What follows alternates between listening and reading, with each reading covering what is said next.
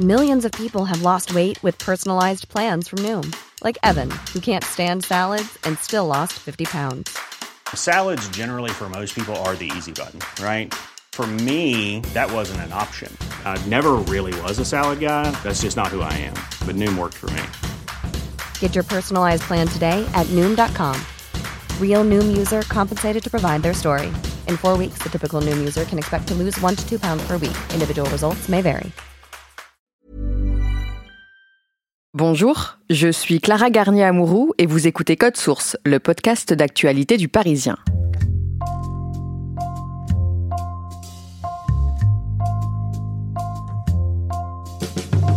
C'est un parcours impressionnant, celui d'un jeune Syrien, Leïs Al-Abdoullah, parti de Syrie à cause de la guerre. Il est arrivé en France en 2015 avec un diplôme d'architecte de l'université de Damas. À l'époque, il ne parle pas un mot de français. Au micro de Claudia Prolongeau, il raconte les mois de galère, de petits boulots, de cours intensifs de français et sa nouvelle vie aujourd'hui, entre sa famille et la mairie de Sevran, en Seine-Saint-Denis.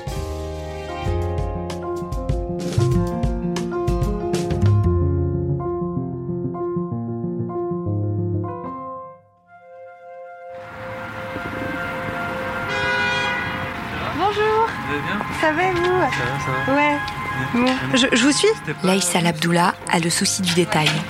Il est d'accord pour raconter son histoire, mais il veut choisir chaque mot et surtout ne faire aucune faute de français.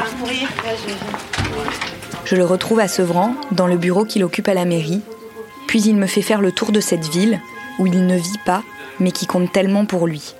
Euh, Je suis né euh, à Moscou, en Russie, euh, dans les années 1990. Mes parents sont d'origine syrienne. Et euh, mon père, à cette époque-là, il, faisait son doctorat là-bas. Quand j'avais 13-3 ans, euh, mes parents sont rentrés à Damas. Et euh, j'ai passé toute mon enfance en Syrie.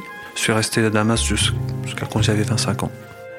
C'est à l'université de Damas que Laïs rencontre Nadine. C'est une très jolie femme brune avec de grands yeux marrons. Née en France de parents syriens, elle a vécu ici jusqu'à ses 3 ans avant de retourner dans son pays d'origine et d'y passer elle aussi son enfance. À Damas, Nadine et Laïs vivent une vie heureuse. Ils s'aiment, sortent, rient, finissent leurs études et commencent à travailler. Mais en 2011, la guerre éclate. Nadine rejoint la France en 2013 pour y faire un master comme elle l'avait prévu. Pour Laïs, la décision de la rejoindre est prise plus tard et est liée à la guerre qui sévit dans son pays. Il n'y a pas un moment où je peux vous dire que voilà, c'est là où j'ai décidé de quitter mon pays. La guerre a commencé en 2011. Donc euh, moi j'ai vécu quatre ans de guerre. Je travaillais déjà dans une agence d'archi. Et euh, au bout de quatre ans, je me suis rendu compte que euh, le pays se développe plus à cause de la guerre. Et euh, je veux faire quelque chose de bien dans ma vie. Donc euh, ma copine était en France. Et je me suis dit, c'est le moment. Pour Laïs, le seul moyen de rentrer sur le territoire français est d'obtenir un visa d'étudiant. J'ai préparé mon dossier, je suis allé euh, à l'ambassade de France au Liban, parce que là, à cause de la guerre, il n'y a plus d'ambassade en Syrie. Et donc j'étais obligé de me déplacer au Liban pour faire la demande. C'était une demande de visa étudiant. J'ai fait la demande, et j'ai obtenu le visa euh, quatre semaines plus tard. Il décide alors de s'inscrire dans une école, à Crimée, dans le 19e arrondissement de Paris, où on donne des cours de français. Et en juin 2015, c'était la dernière fois que je vois mon pays. Depuis ce jour-là, Lace ne veut plus parler de la guerre. Il dit que dès le moment où il a posé le pied sur le sol français, son ambition a été de se construire de nouveaux souvenirs. Euh, évidemment, quand tu vis dans une guerre pendant quatre ans, il y a des, choses qu'on ne souhaite pas se rappeler. Je veux pas me rappeler parce que j'ai choisi la France comme un pays et je me concentre pour ça. Personne déteste son pays euh, original, mais je peux l'aimer en n'y pensant pas. Et euh, après quatre ans, mes souvenirs sont en France. Quand la guerre a commencé, j'avais environ 20 ans. Et quand j'ai quitté euh, la Syrie, Physiquement, j'avais 25 ans, mais mentalement, j'avais plus de 25 ans. Je suis arrivé en juin, 1er juin 2015, euh, je me rappelle très bien. C'était Nadine qui m'a reçu à l'aéroport, Charles de Gaulle, terminal A. La première impression pour moi en France, c'était waouh, je suis en France. J'habitais à Rambouillet, c'était à 50 km de, Paris. J'ai passé deux mois là-bas. Je, me déplaçais toujours euh, pour aller à l'école euh, de la langue euh, sur Paris. J'ai mettais 4 heures aller-retour, toujours. Je prenais le, bus, beaucoup. Et quand je monte dans le, dans le bus, je cherche toujours de m'installer à côté des personnes âgées. Et je m'assois à côté et je commence à, ouvrir une discussion parce que la langue française s'apprend pas qu'à l'école. C'est en parlant avec les gens dans la rue, en discutant avec les voisins, avec les commerces, dans le quartier. Moi, ma femme euh, et moi, nous parlons euh, arabe, mais deux fois aussi, euh, on parle la langue française parce que après 4-5 ans, on a commencé à utiliser des mots-clés qui n'existent pas en arabe. Donc, exemple, tu casses pas la tête, ah, c'est une expression. Mais cette expression n'existe pas. Euh, si je fais la, traduction français-arabe, ce sera rigolo en, arabe. Hein. Ça se dit pas. Et ce genre de, ce genre de choses.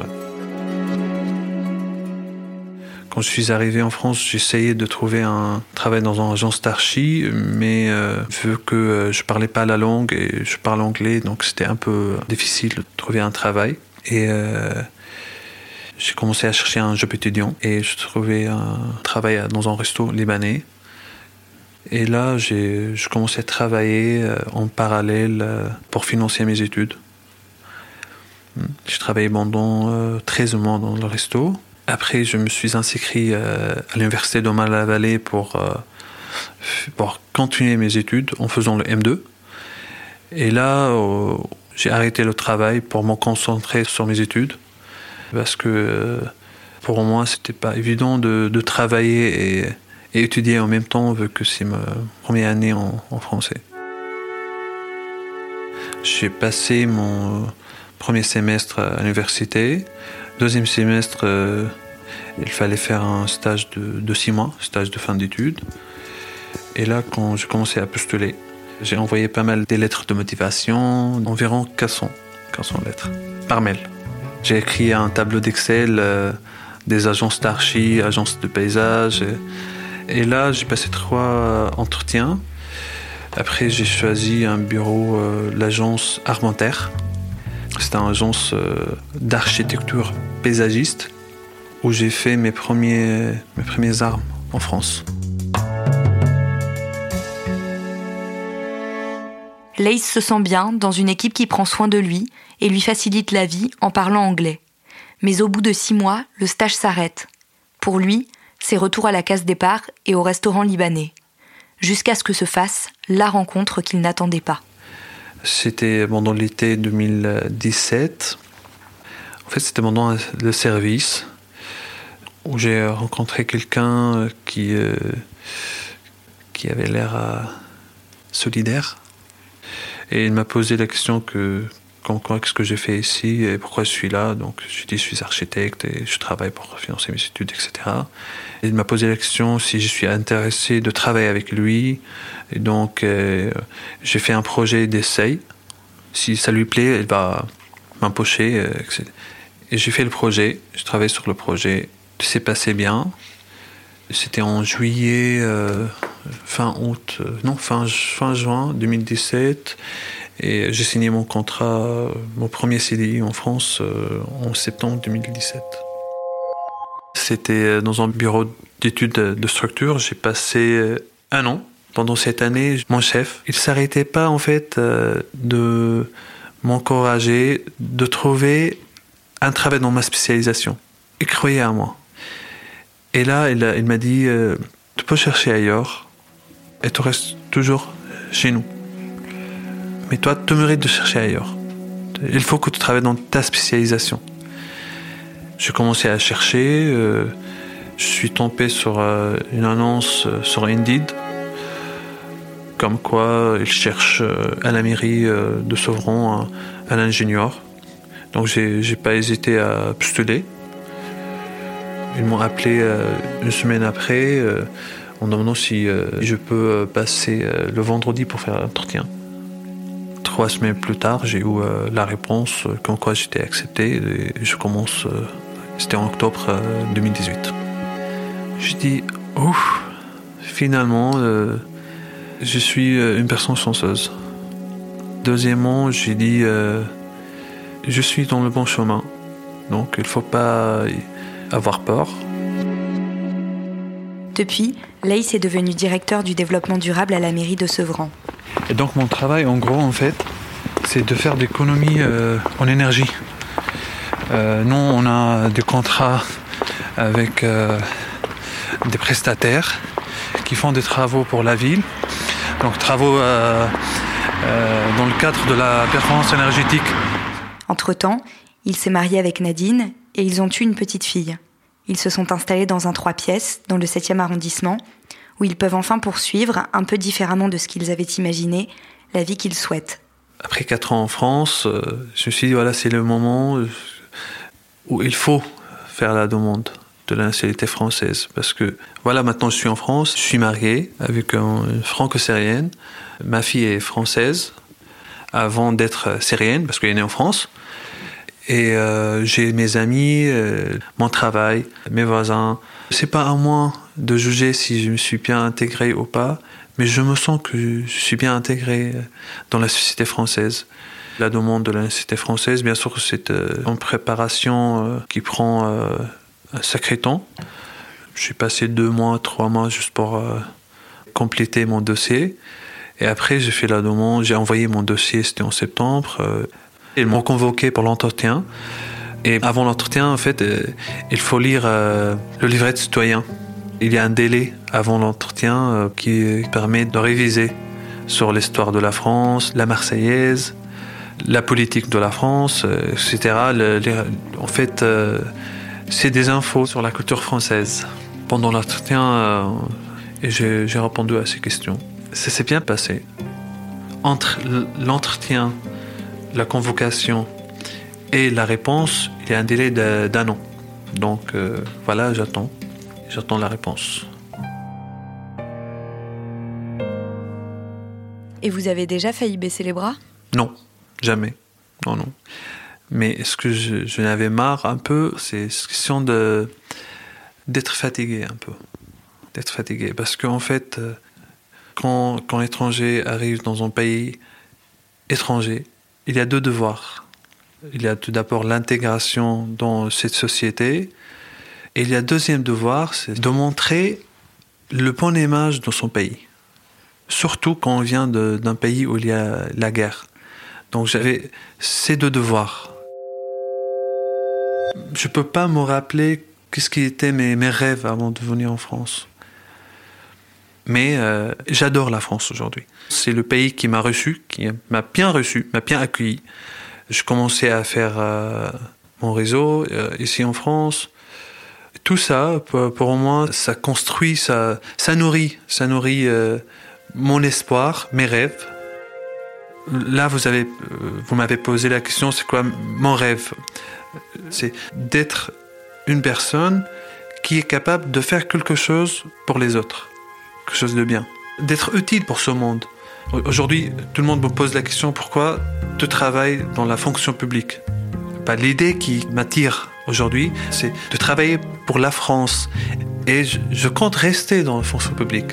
Mais euh, je ne peux pas être fonctionnaire parce que je n'ai pas l'ancienneté française.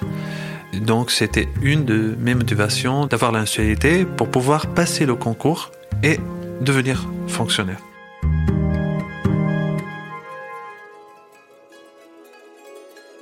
C'est ça la vie en fait, c'est un, comme un combat, on se bat, pas pour gagner, pour pouvoir vivre. Vous là, vous pensez que le combat, ça y est, il est gagné? Ah non, jamais, jamais terminé. Il faut toujours se battre.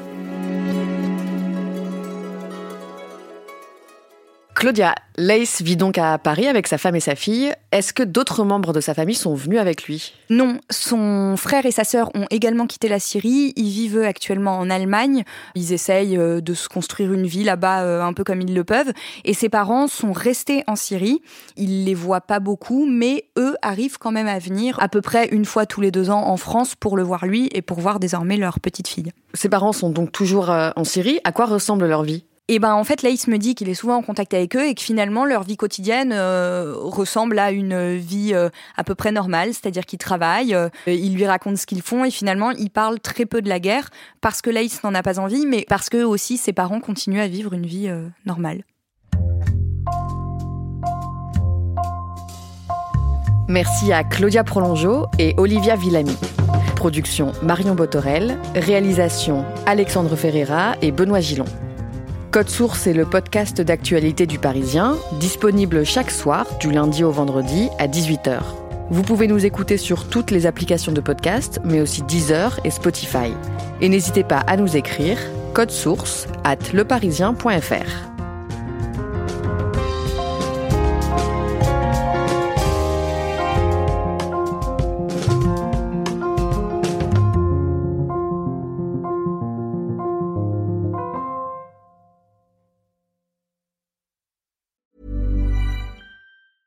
Even on a budget, quality is non-negotiable. That's why Quince is the place to score high-end essentials at 50 to 80% less than similar brands. Get your hands on buttery soft cashmere sweaters from just 60 bucks, Italian leather jackets, and so much more. And the best part about Quince, they exclusively partner with factories committed to safe, ethical, and responsible manufacturing. Elevate your style without the elevated price tag with Quince. Go to quince.com slash upgrade for free shipping and 365-day returns.